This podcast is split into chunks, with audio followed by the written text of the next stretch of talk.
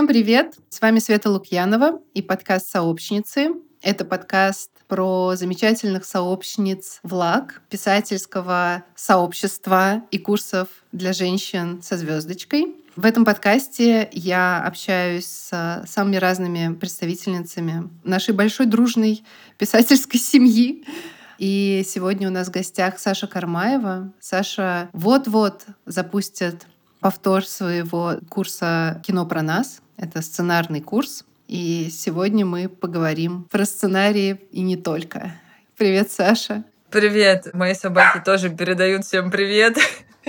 И очень э, рады, что мы здесь с вами собрались. Особенно передает привет собака Линда, которая как раз у нас единственная девчонка в команде. Вот, поэтому я возьму ее на руки. Привет. Большое привет, спасибо, привет. что позвали. Я ужасно рада. И для меня это честь и прикольно очень. Я всегда прошу своих гостей представляться самим, ага. Э, потому что у всех постоянно меняются идентичности. Как ты себя идентифицируешь профессионально сейчас? Я режиссерка. Это всегда немножко неловко произносить. Почему ну никак не могу свыкнуться с э, формулировкой К. Вот, да, режиссерка игрового кино, сценаристка, что интересно, слово сценаристка гораздо легче произносится, и к нему нет никаких вопросов. Мы завели недавно телеграм-канал с э, моим одногруппником из Литинститута, и, получается, еще и соавторка канала. Мы там пишем про кино и всякие прикольные штуки об искусстве. Как он называется? Он называется «Два билета в кино». Кайф. Да. Обязательно оставим ссылку. Еще я всегда спрашиваю, кто ты по знаку зодиака. Я рыбы. О, я тоже. Это матч. Ужасно люблю этот знак. Я тоже. Ты училась вместе с Оксаной Васякиной и Дарьей Сиренко в Литинституте. Да, да, было дело. Я училась с Оксаной на разных курсах, а вот с Дашей Сиренко, с Галиной Рыбу и Катей Захаркив мы учились, Никитой Сунгатовым мы учились как раз на одном. И, насколько я понимаю, это оказался какой-то знаковый курс для Литинститута, но, по крайней мере, Галя Рымбу действительно перевернула как минимум наше пребывание в Литинституте, потому что она организовывала поэтические вечера, звала туда современных и даже каких-то взрослых, но актуальных поэтов и поэтесс, и поэток, и это было круто. После этого я так понимаю, что в литературе и вообще в искусстве, может быть, в разных смежных каких-то специальностях, или вот как я совсем уйдя в режиссуру, осталось очень много ребят с нашего курса, и все они какие-то известные, ну, как минимум, значимые в своих сферах. В общем, мне как-то так э, удивительным образом фартануло. Как ты оказалась в кино в результате? Когда я ну, жила в Тольятти у родителей, у нас никто не был связан с искусством. И меня отдали на скрипку, меня отдали в художку. Но про кино вообще никто никогда не говорил, как и никто не говорил, что ты можешь писать книги. Но книги хотя бы были уроки литературы, там были сочинения, и я такая, ну, вроде мне нравится читать, мне нравится это делать больше, чем что бы то ни было из школьных предметов, это точно там не биология, не математика. И я поступила в Литинститут, а там познакомилась с Сережей Алексеенко, как раз с автором канала, и он мне раскрыл мир кино. Наверное, если бы я с ним позна... не познакомилась, то был бы кто-то еще, кто мне открыл мир кино, но Сережа показал мне Хичкока, и я с таким пафосным видом сказала, Ио, ну такое уже делали сто раз. И он мне сказал, ну что? Это же это ну, соль в том, что он сделал это впервые. И я такая, ну не знаю, как-то скучновато. Вот. И Сережа как раз вырос в куда более, ну, на мой взгляд, интеллектуальной семье, потому что мой папа был не жулик, а аферист. Вот. А у Сережин родители, наоборот, более интеллектуальные, и мама у него художник-постановщик в театре, и мама еще писательница. А вот папа издавал 80-е Лимонова. Самый первый, он прочитал его где-то в самоиздате и написал ему письмо в Америку. И у них до сих пор дома хранится переписка с Эдуардом Лимоновым. По-моему, был как раз Эдичка. В общем, я познакомилась с Сережей, мы начали снимать какие-то маленькие этюдики, небольшие короткометражки в качестве поздравлений друг другу на день рождения или еще для чего-то. И потом поставили спектакль. И так как я отказывалась играть любую роль в этом спектакле, мне досталась роль режиссера. Вот, но это было, конечно, совместное такое сотворчество. И потом, ну, я говорю, Сережа, ну зачем нам тогда тусить на Литинституте, если кино гораздо интереснее, там больше людей, и мне больше нравится там взаимодействие, потому что для меня, наверное, важно разговаривать с людьми, с ними как-то коммуницировать. И, в общем, мы пошли поступать, встретили в ГИКа девочку, которая училась тоже с нами на Литинституте. Ее звали Лена. Мы говорим, вот, мы идем поступать к Хотиненко. И она говорит, не надо Хотиненко, там как бы Блад, поступайте к Меньшову. Мы такие к Меньшову, ну ладно, подадим. Она говорит, ну хотя бы подайте папки туда и туда. И это была на самом деле какая-то очень важная встреча, потому что у нас была один комплект, мы несли, мы не думали, что можно подать и туда, и туда. Мы пришли к Меньшову, подали папку, были там самые какие-то последние, 153 я была, что ли, моя папка, и нас отобрали на первый тур, и очень быстро мне поставили 100-100 баллов, и я пришла на какой-то второй или третий тур, и один мастер очень так дотошно меня, знаешь, проверял, показывал мне картинки, показал мне утро стрелецкой казни и сказал, Саша, очень внимательно отнеситесь к этому. Вообще, поступление в ВГИК для меня было гораздо более простым, чем поступление в Литинститут, потому что, ну, у меня же была база знаний, и я помню, что я сидела, повторяла там квадраченты и думала, о боже мой, я сейчас не вспомню картину Джота, и вообще меня выгонят сейчас с позором. Вот, и выходит мальчик из э, кабинета и говорит, там, знаете, была такая картина, вот там вот мужик вот так вот сидит, но она такая русская, где-то висит, и ты понимаешь, что это демон в рубеле, и как бы я просто закрываю свою квадраченту и думаю, нормально, как-нибудь я уже справлюсь. Вот. Но это была такая интересная штука, что вот меня спросили утро стрелецкой казни и сказали, ну, Меньшов сказал, ну, понятно, она все знает, от чего ты ее мучишь, все, мы ее берем. А Сережу начали гонять по портретам Бакста и Мирхольда. И, честно сказать, если бы меня на тот момент спросили, Бакст это и Мир, Мирхольд, не уверена, что я бы ответила, что кто из них нарисовал Прокофьева. Но, короче, как это обычно бывает, ты пошел за компанию, взяли тебя, а не того, кто пошел с тобой. Вот. И так э, оказалось, что я попала на режиссуру. Года два я потратила на то, чтобы принять, что я здесь не случайно, что я не просто за компанию, вот, а что это какая-то часть моей профессии, меня, и что это получается так вот я оказалась в кино. Звучит как будто немножко, знаешь, случайность цепилась за случайность, и как-то они так хоп-хоп-хоп и наросли. Примерно какой-то такой путь. Мне очень знакомо то, что ты говоришь про то, что не было кино в детстве, в представлении о том, что это что-то, чем можно заниматься. У меня на самом деле тоже, ну, я из Бугульмы, и я в детстве хотела стать певицей и журналисткой. Да. Да, у меня на обоих было написано журналисткой. Точно, да. Вот, и я не поступила на журфак, а поступила на филфак благодаря я тоже. учительнице. Учительница в школе, которая тоже такую пророческую вещь сказала, что ну ты сможешь работать журналисткой, если поступишь на филфак, но это будет все-таки более такое образование с базой, с корнями какими-то. Вот. И это был правильный выбор в моем случае, абсолютно. Но я помню, что в каком-то 10 или 11 классе мама купила брошюру «Куда пойти учиться», с перечнем всех высших учебных заведений в России.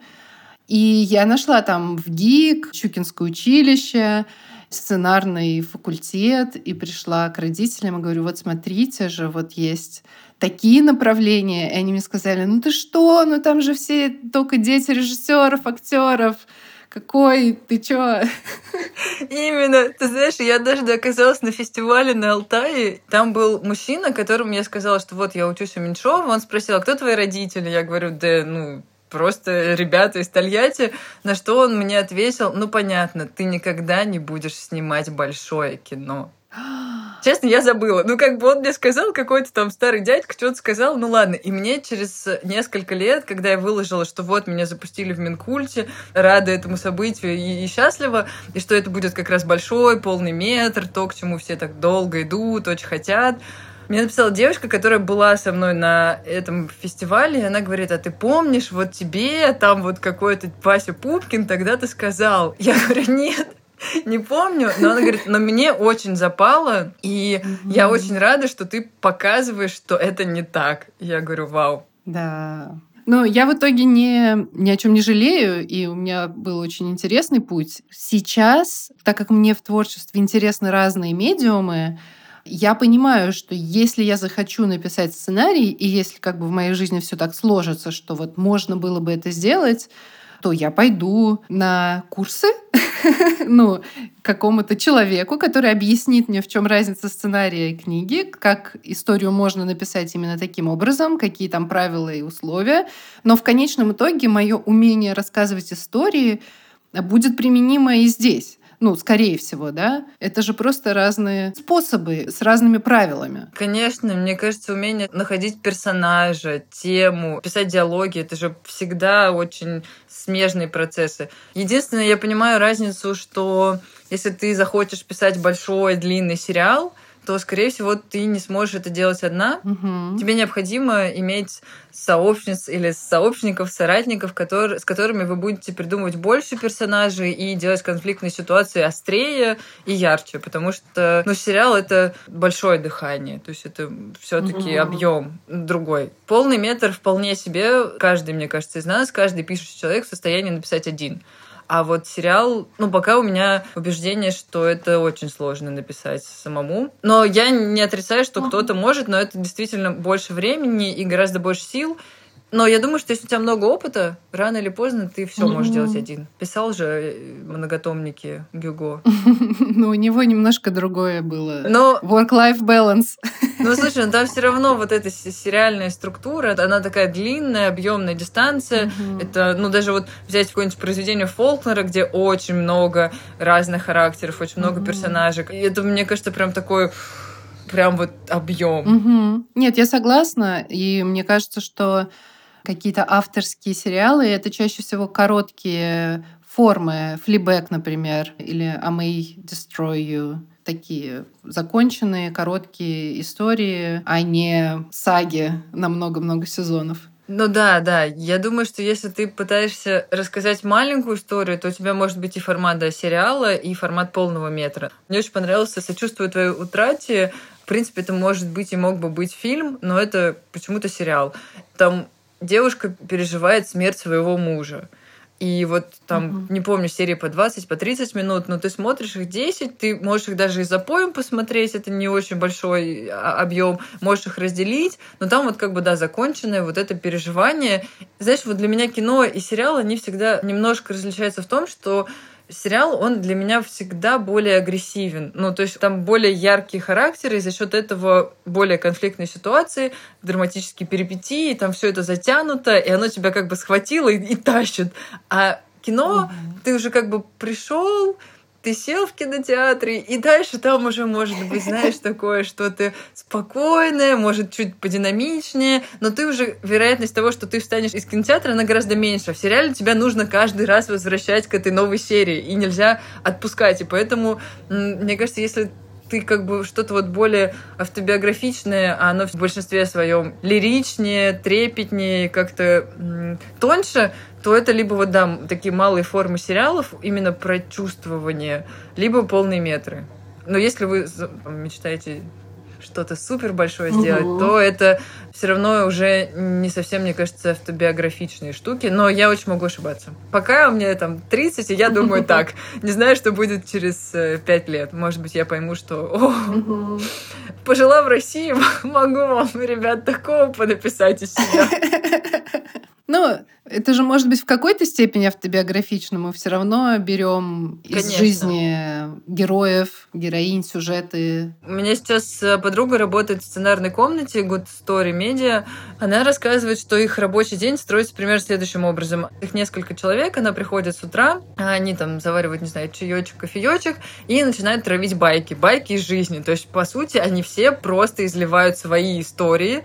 И после этого они пытаются то, что услышали у другого, то, что рассказали сами, привнести в свой сценарий. Кто-нибудь рассказывает, у меня умерла там в 7 лет бабушка, и все думают, отлично, это прекрасно для моего героя. По факту получается, что это такой котел, в который они приносят свои личные истории, и потом они там сболтать, но не смешивать, и как-то их распределить по истории. Мне вообще кажется, что командная работа и взаимодействие в группе в последнее время, особенно в малых группах, это большая поддержка и помощь. И вот мы, когда заканчивали с девчонками курс, мы распределялись на сценарные комнаты небольшие, по три, по четыре человека. И все пришли с горящими глазами и с тем, что, боже мой, мне все столько посоветовали, я все понял, я сейчас просто все переделаю, или наоборот, подчиню то, что не работало.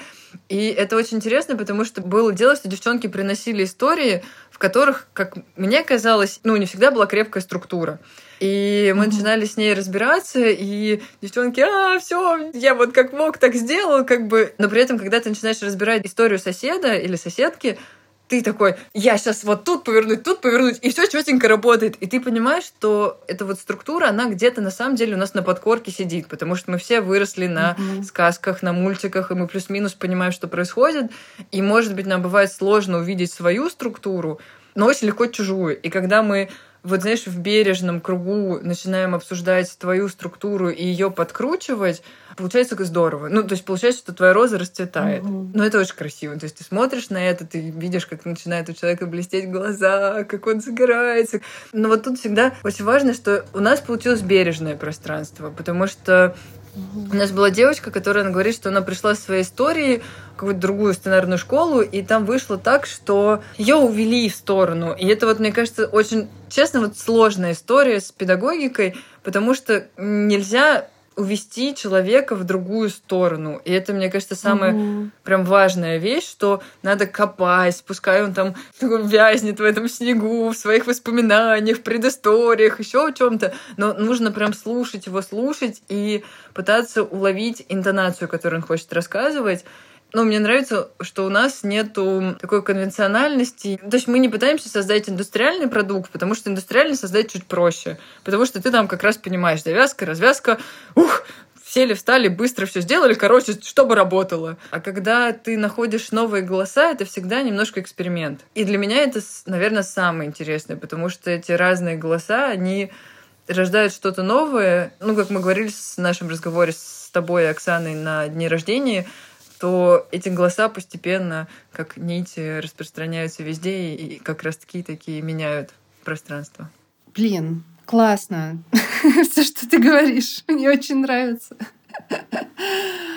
Такой вопрос у меня для людей, которые хотели бы, возможно, задумывались о том, чтобы, может быть, попробовать себя в кино, в сценаристике, попробовать вообще в эту индустрию двинуться.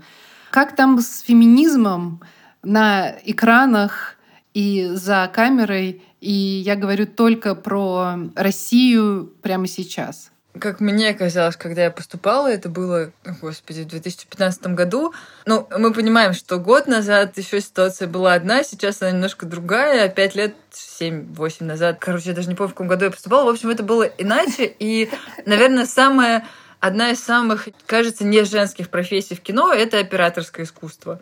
Ну, то есть вот прям все, это типа это мужики с камерами, такие светики, гаферы, это все такие, короче, пацаны, такие они там своей шайкой ходят, что-то там кошеварят, свет ставят, и все бегают и суетятся, о боже мой, оператор сказал, что перестановка будет столько-то. И я попала в тот год, когда в ВГИКе был мастер Алисов, оператор, и он набрал 26 девочек-операторов и 5 мальчиков. И это был нонсенс, все говорили об этом, все просто ходили и говорили, типа, что мы будем делать, это ужасно, типа, кто будет снимать наши фильмы. Ничего, знаешь, нормально, все снимали. Камеры не настолько тяжелые, чтобы их не поднять, тем более прогресс не стоит на месте, они становятся все легче и легче. Но если тебе уж совсем тяжело, ты можешь попросить на какой-то там, знаешь, как со стадикамом тебе нужно, ты можешь позвать стадикамщика, это отдельная профессия, тебе не обязательно двигать штативы, таскать свет и все время держать камеру. И до нас по-моему, на два года училась э, Ксения Середа. Это одна из самых известных российских операторок. Прекраснейший глаз, прекрасное видение. Ксения, вообще не деля на мальчиков девочек, она очень крутая. В сценаристике всегда было много девочек.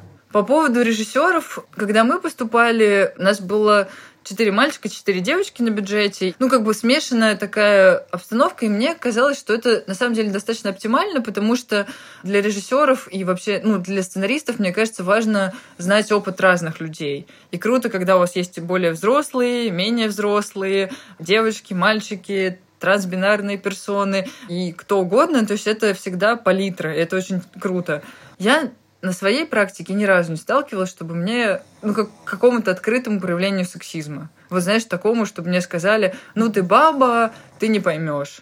В моем поле все девочки, которые преодолели внутри страх говорить, они все говорят. Фильмов, ну, как бы созданных девчонками и вообще девчачьими командами становится больше, а в современной России, мне кажется, станет еще больше. Вот, ну, я вот могу сказать про феминизм. У меня на проекте история про девочку. Вот мой полный метр, он про девчонку. И у меня был долгое время мальчик-оператор, с которым мы подружились во ВГИКе, мы с ним снимали, как-то взаимодействовали. Когда вот мне выпала удача снимать полный метр, я сразу позвала его, поскольку это привычно для меня, ну, крепкое плечо, там, не знаю, товарищ, кто угодно, с которым мы уже работали. Потом постепенно я начала понимать, что мальчики видят не так, как девочки, девочки не так, как мальчики, и сейчас у меня девочка-оператор. Mm-hmm. Не то, что вот я работаю только с девчонками, но я понимаю, что вот эта нежность, трепетность и я просто помню момент, что мы сидим, значит, у меня художница по костюмам, моя сестра, художник-постановщик, девочка Вик Сорокина, художница-постановщица, и оператор. И мы сидим, и мы с девчонками такие что-то там между собой говорим, а оператор сидит, и он как будто не очень понимает. И я понимаю, что ну, конкретно с ним случился какой-то барьер, и мы разошлись. И сейчас вот я работаю с Машей оператором, я впечатлена, в восторге, и нет никакого, знаешь, там, предубеждения, что Маша снимет хуже, чем мальчик. То есть вот этого нет. Но подозреваю, раз я все еще сложно говорю слово режиссерка, что что-то что-то не так в нашем королевстве. вот. Но что в нем не так, пока сказать не могу. Ну, то есть я понимаю, что есть как бы Кира Коваленко и ну, как бы фильмы снимаются. И недавно я прочитала книжку, ой, она называется «Кто-нибудь видел мою девочку?». Это воспоминания о взаимоотношениях с творческой единицей, так назовем это. Я прочитала и думаю, это готовый сценарий. Ну, то есть это очень круто, вот это бы, бы экранизировать. И, значит, я начинаю смотреть, кто авторка, что происходит, почему, как, можно ли выкупить, можно ли договориться, и понимаю, что уже как полгода готовятся съемки этого фильма, и его снимает Ангелина Никонова, и я понимаю, что это круто. Ну, то есть, что вот женщина видит женщину, берет женскую историю и реализовывает ее и это классно. Конечно, я немножко расстроилась, что это была не я, вот, но сценаристок, мне кажется, вообще все нормально. Ну, бывает иногда, знаешь, могут сказать, ну, это бабская история, ну, это женское кино, ну, вот, знаешь, вот что-то такое, но я, может, не обращаю на это внимания. Для меня, наверное, это не актуально. Мне кажется, что девчонки классно творят, их любят, их смотрят, и вообще у нас все хорошо. Ну, то есть, как бы в глобальном смысле мы супер талантливые, мы прикольно делаем. Я подписана на кучу девочек-режиссеров, которые на девочек-операторов, и на самом деле гораздо на них больше подписаны, чем на мальчиков, потому что мы еще, знаешь, делимся всегда. Угу. Сейчас еще я думаю, что есть большой спрос на патриотическое понятно, кино, и там, скорее всего, это будет поле мужского делания, потому что есть какое-то предубеждение, что девочка какие-то там, не знаю, военные действия снимет хуже. Ну, я думаю, что туда и пойдут своеобразные, в общем, ребята. Патриотический контент всег- да. всегда существовал. Там свои, короче, товарищи. Сейчас еще будет спрос на мелодрамы, на комедии, и вот они почему-то, знаешь, исторически так сложилось, что они считаются женским жанром, что девушки про любовь понимают больше. И вообще, я помню, в Минкульте нас спросили, а кто же аудитория вашего фильма? Я говорю, да я не знаю, кто аудитория нашего фильма, потому что она как раз, мне кажется, разбита где-то между 20, ну, девочки, которым 20, но которые уже чуть взрослее, и девочки, которые 30, которые мечтают себя вспомнить в 18. Мне кажется, что моя аудитория — это вот где-то женский круг, так назовем, ну, женское поле. Продюсер на что сказал, ну, девочки же никогда не ходят в кино с мальчиками. Ой, без мальчиков. То есть они же не ходят туда все время вместе. И я понимаю, что существует такая, такая штука, что вот девочки ходят не одни, но не знаю, вот как ты думаешь, девчонки чаще ходят компаниями в кино или на выставки? Не обязательно, что это мальчик-девочка, девочка-девочка. Если ты вспоминаешь, ты встречаешь чаще одиноких парней или одиноких девушек? Угу. Вообще, у меня есть статистика какого-то года, я помню, я смотрела, которая показывает, что женщины сильно больше читают, чем мужчины что все книги, которые продаются в России, по сути, продаются женщинам, И если честно, я думаю, что... Ну, мы же знаем, что у женщин, современных женщин есть деньги, да. и мы их тратим, и мы их готовы тратить на то, что нам интересно, на девчачьи истории в кавычках. В плане того, кто ходит в кино, я помню, что у нас было такой вполне способ, как провести время с подругами, пойти компанией в кино, ну и что я потащу на какой-нибудь э, «Секс в большом городе» два что ли, своего парня, вот, ну, он да, будет да. только всю дорогу критиковать этот фильм, да, а там с девочками или с мамой, например, мы этот фильм как бы посмотрим по-другому. Это правда. Получим удовольствие, никто не будет нас высмеивать. Слушай, ты очень клевую пару назвала мама с дочкой. Я только недавно начала ходить. Ну, может быть, из-за переезда, но вот да, мы начали ходить с мамой в кино. Это как такой досуг. Отдельно ото всех мы с мамой пошли в кино. Вот так вот. Я вообще помню, что когда-то давно я посмотрела фильм Балабанова «Я тоже хочу». Мы были на просмотре с Ильяновым, и задавали какие-то ему вопросы из зала, и я спросила, почему вы не пиарите этот фильм, почему вы его не показываете людям, которые там 30-40 плюс. Ну, то есть я понимаю, что на тот момент моей маме и папе посмотреть его было бы очень важно, и мне кажется, это очень круто. И он мне сказал, что я ничего не понимаю, вот, ну, в такой манере взрослого мужчины, что они не будут ходить. И сейчас я смотрю, не знаю, как папа, он не может ходить, он мертв, вот, а мама вполне себе ходит на фильмы, ей это нравится, и Недавно мы посмотрели вместе с ней «Треугольник печали», и я долго с мамой дискутировала, спорила, что там произошло, случилось ли это, случилось ли то, а стоит ли ругать патриархат, матриархат. Ну, в общем, это прям взволновало и меня, и маму, хотя по факту это достаточно артхаусный фильм. Знаешь, не такой мейнстримный, это не Чебурашка, на которого мама отказывается, вот, например. Я когда смотрела «Треугольник печали», в сцене спора между капитаном и этим русским олигархом, мне было жалко, что мой папа не видит э, эту сцену, потому что это очень, мне кажется, в его как бы духе. Но я же не могу ему сказать, посмотри эту сцену, да? Ему нужно сначала кино смотреть, а вначале он, скорее всего, не захочет. Ну, вот в этом, знаешь, плюс кино, что если ты его привела в зал, купил ему попкорн, то он точно оттуда не уйдет до конца, потому что ему нужно досидеть все свои 350-500 рублей. Но это как бы и плюс, и минус кино. То есть. А, я понимаю, что пока рано делать какие-то прогнозы относительно этого нового закона, который вот буквально сегодня уже обрушился на издательство Popcorn Books. Я при этом отказываюсь верить в то, что квир-истории не будут рассказываться в кино, потому что они рассказывались и во времена, когда законы были гораздо более суровыми в России. Я просто еще читаю книжку про историю гомосексуальности во времена революции, и я понимаю, что субкультура была всегда, издавались книги, писались книги, проводились чтения, и эм, на самом деле, конечно же, квир-люди были в самых разных областях искусства. И, конечно же, рассказывали там свои истории, просто делали это какими-то обходными путями.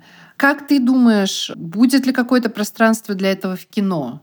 Я думаю, в связи с появлением больше аналоговых камер и на самом деле достаточно сильного оттока мозгов из России, Возможно, это будет в русскоязычном поле, но не факт, что на территории Российской Федерации. Это как первый вариант, я mm-hmm. вижу это, и, возможно, уехав куда-то, кто-то выдыхает свободнее, и ему, правда, начинает свободнее дышаться, и поэтому он не боится об этом говорить. Ну, как минимум, я думаю, что док это точно то поле, в котором это будет исследоваться и исследуется сейчас. И сейчас для этого больше, мне кажется, возможностей, потому что ты переезжаешь в другую страну, ну, как бы ты можешь получить некое финансирование в Берлине, не знаю, во Франции, и куда бы ты там ни переехал. То есть, э, понятное дело, что в Казахстане, наверное, вряд ли. Но, короче, в доке, я думаю, всегда это возможность есть. Док мне вообще кажется часто крут своей подпольностью, потому что он может сниматься малой группой, малыми средствами. Это может быть только режиссер и с камерой, и с микрофоном. Это может быть там, ну, режиссер и оператор с микрофоном. Ну, прям уж совсем это будет жирная документалистика, если у тебя еще и звукорежиссер там в компании. Просто единственное, что скорее всего, ты это отснял и как бы покупаешь билет себе плюс-минус на какое-то время в один конец. С игровым кино оно всегда для меня казалось более сложным, более такой тяжеловесной махиной в этом смысле, потому что это как минимум всегда долгое производство. То есть ты где-то полгода, год пишешь сценарий полного метра, ты его там утверждаешь, переутверждаешь. Дальше, может быть, параллельно, может быть, после этого начинается поиск финансирования, на это тоже уходит какое-то время. Может быть, вы дописали, знаешь, там в сентябре, выделение денег от Минкульта прошло в августе, и вот вам целый год нужно до этого ждать. Дальше вы готовитесь к съемкам, это тоже еще полгода. То есть год плюс полгода, полтора плюс еще пол, полгода. Это, а еще, чтобы вам надо совпасть там со временем года, потому что вы можете, ну, понимаешь, это там еще два, три. То есть в итоге вот вы там отснялись, плюс еще монтаж где-то год, три, три с половиной года делается на самом деле полный метр. И понимаешь, что за три с половиной года в Российской Федерации может произойти слишком многое, и поэтому сейчас, если у нас и был курс на какие-то квир-истории, то я боюсь, что он сейчас подзакроется. Плюс э, вопрос, у кого деньги. Если тебя кто-то профинансирует, то почему нет? Ну, то есть, если я приду к какой-то известной квир-персоне и решу, там, не знаю, снять ее автобиографию, и у нее будет ресурс и возможность мне в этом помочь, то кто нас остановит? Как бы никто, угу. только мы сами, потому что у нас есть наше желание. Вопрос проката, что он, скорее всего, будет закрыт в России, ну, ну как бы, либо это какие-то обходные пути, но если у тебя есть имя, то твой личный бренд может помочь тебе в реализации любого проекта или если ты там с кем-то в сотворчестве. Mm-hmm. И мне кажется, возможности всегда есть. Но, честно сказать, я не думаю, что раньше, до принятия этого закона, чтобы кто-то из нас мог прийти в э, Минкульт и сказать, вы знаете, я снимаю тут э, замечательный фильм «Портрет девушки в огне», дайте нам, пожалуйста, mm-hmm. денег. Они такие, конечно, конечно, держите. Вот вам на историческую, костюмированную, дорогущую, безумно красивую историю про двух лесбиянок. Распишитесь, очень ждем в кинотеатрах. Ну, то есть, понимаешь, да, что мы ну не уверены, что это прям как-то супер сильно поменялось. Я не знаю, на чьи деньги угу. существует попкорн, но я подозреваю, что не на государственные. Ну да, конечно, конечно. Но не все деньги при этом все-таки государственные. И есть э, молодые всякие тикток-звезды, да. А, рэперы, в общем, люди с огромным количеством денег, и наверняка желающие сняться в кино, если что. Да, да, конечно. Ты знаешь, мне тут недавно про одного известного блогера сказали, что он э, квир-персона, причем достаточно такая открытая, но его пиар-менеджеры сделали из него прекрасного э, юношу для молодых девочек. При этом он там то ли молодой человек депутата, то ли кто-то еще. И ты сидишь и думаешь, блин, я не могу понять никак эту логику. Вот ты депутат, и ты должен это скрывать, ты должен это прятать. Почему ничего бы не сделать? Ну, то есть, как бы... Это интересный мог бы быть персонаж, который вот там да. держит у себя мальчика-тиктокера, но при этом э, подписывает до другой рукой закон о, о запрете ЛГБТ-пропаганды. Да. Это гениальная история просто для кино. Да, да, все же ищут конфликты, все ищут проблемы, когда у героя большие ставки, когда он стоит перед сложным выбором. И это действительно выбор. Ну, то есть то поле, в котором мы сейчас оказались в России, оно действительно дает тебе эти как бы сценарные выборы. То есть я понимаю, что для mm-hmm. творчества материала просто невероятное количество, но для жизни как скользкий вопрос, очень скользкий. Да. У меня еще была история, потому что раньше сказала про... Кто-нибудь слышал... Видел мою девочку. Видел, видел.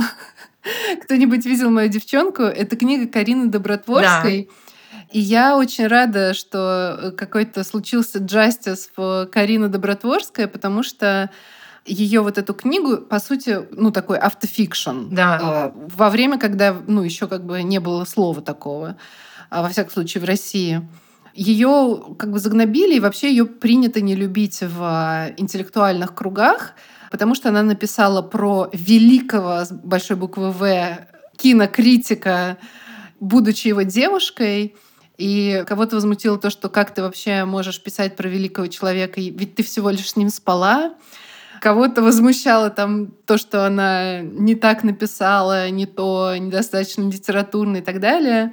И, в общем-то, понятно, что какая-то критика в любом произведении вполне нормальна, но это очень пахло сексизмом, и это вот история такая скандальная из предыдущего для нас поколения. И я рада, что сейчас мы можем на ее текст смотреть уже без этих коннотаций, более того, видеть и переворачивать эти коннотации того, что фигура великого кинокритика при этом с наркотической зависимостью в общем-то, как бы вообще-то он был живым человеком, действительно был с ней в отношениях, и она пишет о его жизни, и это абсолютно валидно. О своей жизни, а даже не да. о его. Мне кажется, это самое важное в этой истории, что это женский взгляд на эти отношения. Я помню, mm-hmm. что я прочитала и, и была под огромным впечатлением, потому что и я потом что начала смотреть, кто это и сколько ей лет, и когда это было написано, и я такая, ничего себе, вот это поворот. Ты права, тогда и слова не было, и мне кажется, каких-то канонов таких не было, и это смело. Да. Мне очень нравится, как она повернула свою карьеру, и она сказала, что вот, хочу так, и будет так, и я просто, знаешь, внутренне аплодировала ей стоя, потому что это классный пример. И это очень круто, что она есть, и большое ей спасибо за эту книгу. Ну, правда, потому что если так много ругали, надо сказать, что, блин, мне было, наоборот, очень круто, и я очень рада, что она есть. И, возможно, она просто опередила время, и сейчас, может быть, реакция была бы другой, хотя не факт. Сегодня я а, обсуждала с психологом а, вопрос критики, и она мне сказала, что, ты знаешь, почему-то, я, говорит, не сама не могу понять, для меня такой вопрос интересный, почему-то вот в словесной среде очень принято сильно критиковать друг друга. Mm-hmm. Да, мы там вспоминали мои травматические опыты, почему я там сейчас что-то там боюсь делать, и я вспомнила, как прошел мой первый семинар в Литинституте, я пришла на него с написанными какими-то текстами, и на тот момент ну, как бы меня взяли, конечно, это здорово, но все равно я ребенок из Тольятти, который, не сказать, что там сейчас семь пядей во лбу, он знал Белинского, ему в школе рассказали, ну, уже было неплохо. И я пришла на семинар, у нас там была какая-то... Не могу найти эпитета происходящему, но, в общем, там просто тебя жгли на костре, пытали и разносили твой текст в пух и прах. Причем, знаешь, очень много было проблем с знаками препинания. Господи, у меня теперь до сих пор паранойя, что я, я ставлю везде запятые. Вот знаешь, вот где только можно лишнее поставить запятую, я просто ее ставлю, потому что после того, как там была одна такая девушка, которая разнесла меня, она, знаешь, она еще так методичная, каждую строчку, каждую запятую, каждую какую-то опечатку. И ты думаешь, я не просто чмо, я просто лох, я дно, вообще никогда больше сюда не приду, я больше ничего никогда не напишу. Конечно, у нас многие не поднялись после такого. Угу. Ну, то есть они не стали писать ну, ничего, потому что это были очень жесткие разборы. То есть, учитывая, что это там твое первое публичное прочтение в каком-то профессиональном сообществе, и тебе ходыщ, ходыщ, ходыщ надавали по щекам, отправили в позорно в угол, и еще начали тыкать себе пальцем и говорить, что а вот ты возвращаясь к, к идее этого замечательного бережного сообщества, что это очень важно, и мега полезно, потому что критика вряд ли рождает... Ну, попроси меня сейчас написать какую-нибудь критическую статью, боже мой, я никогда в жизни тебе... Я вот просто ни за какие деньги, ни за какие ковришки, потому что мне кажется, что это одно из самых страшных, что можно вообще делать в жизни, это вот писать критические статьи. При этом не сказать, что, знаешь, мы много разбирали смысл ее, и это какая-то попытка унизить другого на достаточно примитивном уровне, на уровне опечаток. Ну окей, хорошо, ты прошла курсы корректора, я не прошла курс корректора. Ну чего, сейчас пройду и с этим разберусь. Сколько N в D причастия. Ну, научусь я писать, ладно. Но о смысле статьи на тот момент не особо-то много чего было сказано, и это грустно, потому что мне кажется, что вот смотреть нужно прямо именно в корень, ну, как бы в зерно. Конечно. И, знаешь, вот э, с прошлого курса у меня возник такой образ, что вначале тебе приносит идею, и она, знаешь, она просто как супер нежный, очень тонкий, хрупкий, маленький росточек. Его нужно под колпачком поливать, на солнышке держать, оберегать. И вот как только у него появится хоть что-то напоминающее кору, а это точно не появляется ко второй неделе, дай бог месяц хотя бы. И после того, как эта кора появилась, ты хотя бы готов слышать критику, потому что у тебя уже есть какой-то каркас, ты уже для тебя идея оформилась, для других она оформилась, и получается, что вы хотя бы можете ее слышать. Тогда уже можете ее редактировать. А если тебе с первого занятия ты принес этот маленький mm-hmm. нежный стебелечек, а тебе хоть ботинком, значит, наступили, ну, как бы я могу понять, почему да. потом никто не хочет писать. Не нужно ходить к психотерапевту, чтобы понять, э, в чем проблема, почему ты боишься белого листа, как бы. Э, в общем, да. Я хотела, знаешь, очень рассказать историю про свой автофикшн в кино. Я первый свой короткий метр сняла по Чехову. Во ВГИКе у нас там был первый э, документальный проект, и там было достаточно просто, потому что ты должен был найти кого-то персонажа и просто их раскрыть. И я вот нашла прекрасный танцевальный дуэт Исидорина Горе, это замечательная Саша и Даша, которые сейчас в разных городах и селах находятся, поэтому, по-моему, они прекратили существование как дуэт, но вообще они безумно крутые. И вот док снимать было понятно. То есть ты как бы идешь, снимаешь, а жизнь там тебе уже подкидывает какие-то ситуации, и ты как-то под них подстраиваешься, пытаешься их поймать. И дальше нас попросили игровые истории придумать. Ну, как бы мы могли принести экранизацию сценария, мы могли сами написать сценарий. И Конечно, я испугалась первый раз писать сценарий сама. Я, я в общем, решила, что это как бы боги делают, а я как-то тут вот, в общем, а, обращусь к старой доброй классике. Слава богу. Ее у меня, ну, как бы в достатке. Вот, и, в общем, значит, я читала рассказ по Прогуне Чехова, сняла историю. По нему это была Сейчас это называется вольная экранизация, потому что Чехова там осталось очень мало, но зато там снялась как раз Оксана Васякина.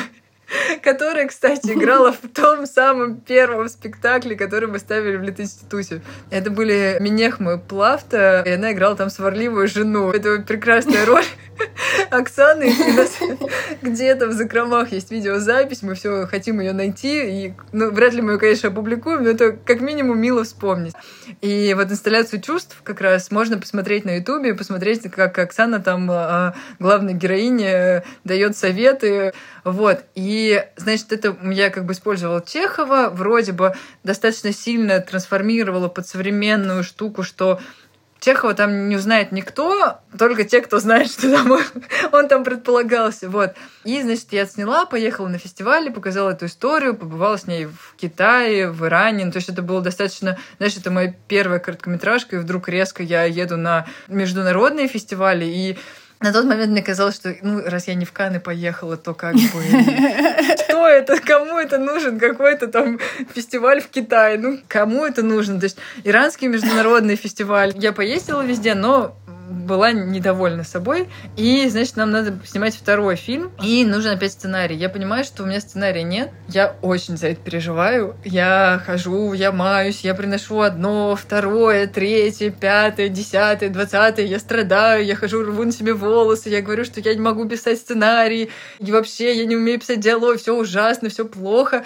И, значит, в какой-то момент мы собираемся просто там вот в гиковскими ребятами, одногруппниками у друга, и почему-то едим селедку с картошкой и запиваем чаем. Я не знаю, как так вышла такая странная еда, но, в общем, вот почему-то мы ели селедку с картошкой и пили чай. И я рассказываю историю про папу, про то, как он однажды принес к нам домой телевизор. Но принес он его не один, а за ним стояло два полицейских, которые спрашивали, наш ли это телевизор, и мы такие, но мы как бы понимали, что телевизор не дашь. Но как бы и папу-то предать не хочется.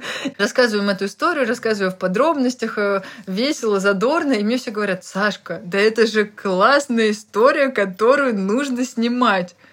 Я говорю, нет, это фигня какая-то, я снимать это не буду. ну, то есть, прям, прям нет, прям, ну, типа, как это из моей жизни, что-то, знаешь, клевое, интересное. Да, ну, да, ну, не может этого быть. И, в общем, я ходила неделю-две, и потом думаю, ну ладно, вот сейчас на свой страх и риск там преодолеваю все, напишу просто как бы синопсис, ну вот кратенько так вот, ну перескажу что-то. Значит, пересказываю, отправляю одному, второму, все говорят, огонь, офигенная идея, классно, типа и завязка, и развязка, и выбор, и папу не предать, и характеры, и все это очень здорово, типа давай. Я говорю, нет, нет, нет, нет, вы все ошибаетесь. Вы все врете, это все плохая идея. Возможно, просто постепенно, шаг за шагом, я привыкала к этой истории, потом как-то так само собой завязалось, я показала мастеру, мастер все равно, это, знаешь, какая-то такая большая фигура, он сказал, что это здорово, и я такая, ну ладно, хоть как бы вот взрослый мне сказал, ну окей, я начинаю, ну, расписываю в диалоге, дальше я очень долго маюсь, кто там главный герой, чьи выборы, что туда-сюда, особенно, что какая-то личная история, тяжело как бы ее отстранить от себя и понять, про что она на самом деле. И в итоге я ее снимаю. Там у нас не было денег, чтобы делать экспедицию, а это в Тольятти. И мы вдруг находим в Мытищах, там, это от ВГИКа ближайшее Подмосковье. То есть, знаешь, где-то в Москве бывает сложнее доехать, чем до Мытищ, потому что это по Ярославке утром выехал, а потом вечером обратно как раз никаких пробок. То есть идеальное место. Мы находим невероятный прекрасный вот дом, который для меня очень похож на красивые места в Тольятти. И мы приходим подходим, это оказывается нежилое помещение, какая-то дворницкая. Женщина нам... Мы подходим с продюсером, говорим, здравствуйте, вот мы там в ГИК, мы хотим снимать. Можно ли она? Можно. Мы такие, что? Подождите, подождите, мы сейчас повторим вопрос. А можно нам вот тут вот стену покрасить и вот тут вот скамеечку? То есть вы хотите нам ремонт косметический сделать? Конечно, делайте! Дальше, в общем, мы такие, мы, просто не верим своему счастью. В итоге нас туда пускают снимать, нас туда пускают ночевать. Нам с Антоном, э, с оператором, выделяют какую-то шубу, чтобы там укрывались. Нам бабушка, которая там вторая работает, она готовила нам обеды. Просто она увидела, что это голодные студенты, которые там бегают с вот этими камерами, и я вот с такими синяками, Антон с не меньшими синяками, и мы вот так вот что-то там бегаем. И, значит, она начинает нам готовить супы. Я, знаешь, ем и понимаю, что это солянка с оливками. Ну, ты понимаешь, да, как бы, что это ты как бы бесплатно какая-то бабушка вам готовит практически ресторанного уровня солянку, как минимум кафешного уровня солянку, и мы просто... В общем, я очень быстро нашла для этого момента актеров. Как-то все очень клево сложилось. Я очень долго потом не могла смонтировать этот фильм, я не понимала, что с ним делать. А потом резко смонтировала и попала на фестиваль, получила денежный приз, что вообще для меня было откровением, что тебе за фильм могут заплатить. То есть я привыкла, что я на фильм, знаешь, как бы вкладываю, а тут мне дали, по-моему, 300 тысяч, я выиграла. Это за короткий метр, это вообще очень круто, потому что обычно ты не получаешь ничего. Дай бог, тебя вот свозили в Китай, ну, как бы оплатили тебе перелет и там какое-то питание организовали с проживанием.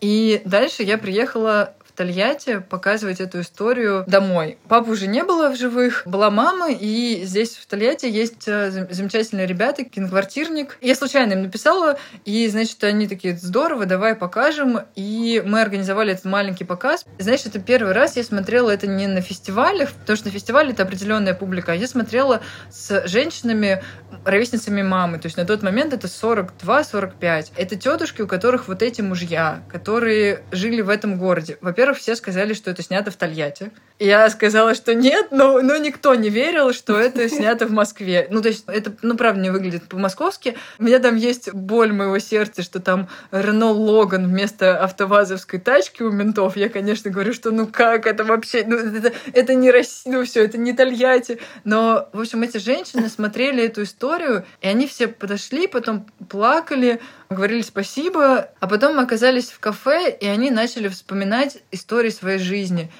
несмотря на то, что там мой папа творит странные вещи, привести домой ментов и сказать жене, ну отмазывай меня, это как бы не камильфо. И в какой-то момент эти женщины начинают рассказывать про своих мужей, и я понимаю, что там тоже много всего, чего странного, неприятного, пугающего, но из-за того, что я это рассказываю с ностальгической интонацией, что я помню этого папу, помню это, это мое детство, и для меня это какая-то нежная, трепетная любовь, и для них это тоже нежная и трепетная любовь. У нас что-то рождается, и они начинают плакать, но какими-то такими, знаешь, добрыми ностальгическими слезами. В этот момент я понимаю, что эти личные истории безумно важны. Лучшее, что мы можем давать этому миру, это рассказывать эти как раз личные истории, потому что они попадают, куда мы хотим передать, от сердца к сердцу. Антон Фигуровский, актер, который играет папу, я когда прислала сестре, вот он еще начал говорить, знаешь, какие-то папины фразочки, потому что я их вписала написала сценарий, и мы с сестрой прям, ну, прям нас вот током ударяет, потому что папы нет, а он очень похож. Ну, то есть они вроде совершенно внешне разные, но вот эта вот какая-то внутренняя энергетика, знаешь, очень необычно, что ты видишь вроде бы свою жизнь, но разыгранную кем-то другим, и это необычный опыт.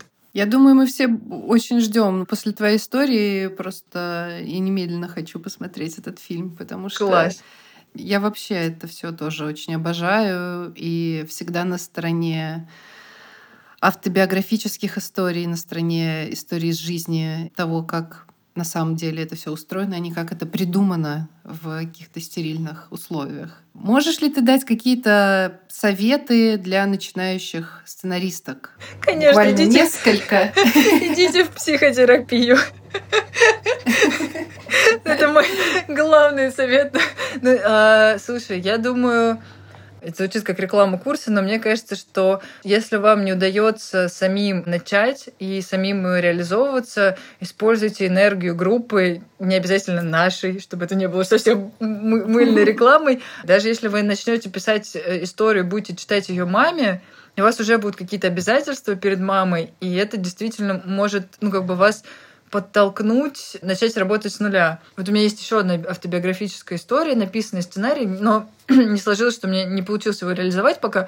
Мы однажды с моей подругой оказались на кладбище нашего, моего как бы возлюбленного, который разбился. И вот мы приехали на это кладбище, у нас в багажнике, значит, сырое мясо, которое мы собираемся пожарить для шашлыков, потому что там по дороге на дачу. И мы сидим, и я вдруг понимаю, а вдруг он ей тоже нравился. И вот, знаешь, из этого микрочувства, а вдруг он ей тоже нравился. У меня родилась целая история про вот этих двух девочек. Честно сказать, я даже не знаю, на самом деле ли он ей нравился, или он нравился только мне, а я себе это придумала, но это очень круто, когда ты рождаешь какой-то маленький импульс, и из него он настолько сильный, ты его настолько внутри, как бы, знаешь, раскочегариваешь, начинаешь там шаманить, э, из себя его выгонять, как духов, и вдруг это рождает в историю. И вдруг эти девочки начинают жить, разговаривать между собой, спорить, э, ругаться. Одна пытается там другую убить, вторая от нее убегает. И дальше она проживает, и мы понимаем, что это борьба с самой собой. То есть это борьба с одной девочкой, которая вернулась в, свое, в свой старый город, и она понимает, что там есть этот, эта первая любовь, с которой у нее мог быть дом, семья, дети, а она не хочет. И вот эти вот, знаешь, мамины, ну, не знаю, такие просто старые представления, не обязательно мамины старые представления, которые говорят, а вот ты могла родить э, дом, семья, дети, а ты все упустила, и вот оно ее съедает изнутри, и вот как бы она стала просто персонифицированным, эта девочка пытается ну, сама себя убить. И я понимаю, что это рождено из какой-то вообще, знаешь, вот маленькой штучки. Вот мы случайно оказались вот, э, вот здесь. Вот, вот хороший совет. Значит, обнаруживайте в себе плохие чувства. Злость, ненависть, э, досада — это прекрасный материал для творчества. Это вот прям самый, мне кажется, классный и сильный. И, наверное, вот у меня второй созрел совет.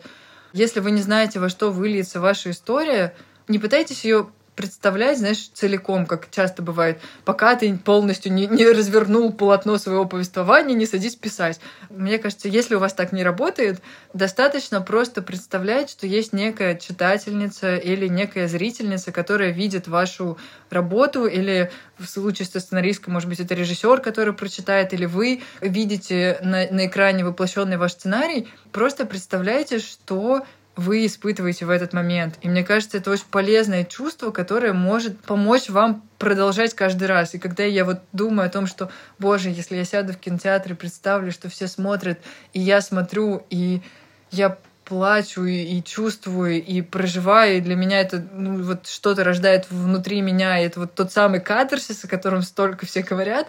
Блин, да и ради этого стоит творить, ради этого нужно подниматься, садиться, писать, брать клавиатуру, ручку, что угодно, в общем, в заметках на телефоне, где угодно, ради этого стоит. И вот меня это заряжает. Так что, подытоживая, совет один — хотите психотерапию, совет два — ищите в себе какие-то плохие, неприятные, дурацкие чувства, ревность, зависть, э, злость, обида, и трансформируйте их в истории, потому что это хорошее топливо. И третий, даже если вы не знаете, во что выльется ваш проект, и вы не знаете, к чему он вас приведет, представляйте, что вы уже читаете его, смотрите, видите и те эмоции, которые в этот момент испытываете. И, возможно, они вам даже что-то новое об этом проекте подскажут. Может быть, вы хотите там слезы радости, а, а пишете ужасный мистический триллер. А может быть, наоборот, вы хотите сидеть и бояться в кинозале, а на самом деле пишете мелодраму. Это, мне, кстати, кажется, тоже очень частая проблема. Круто, когда авторки узнают про себя эту правду.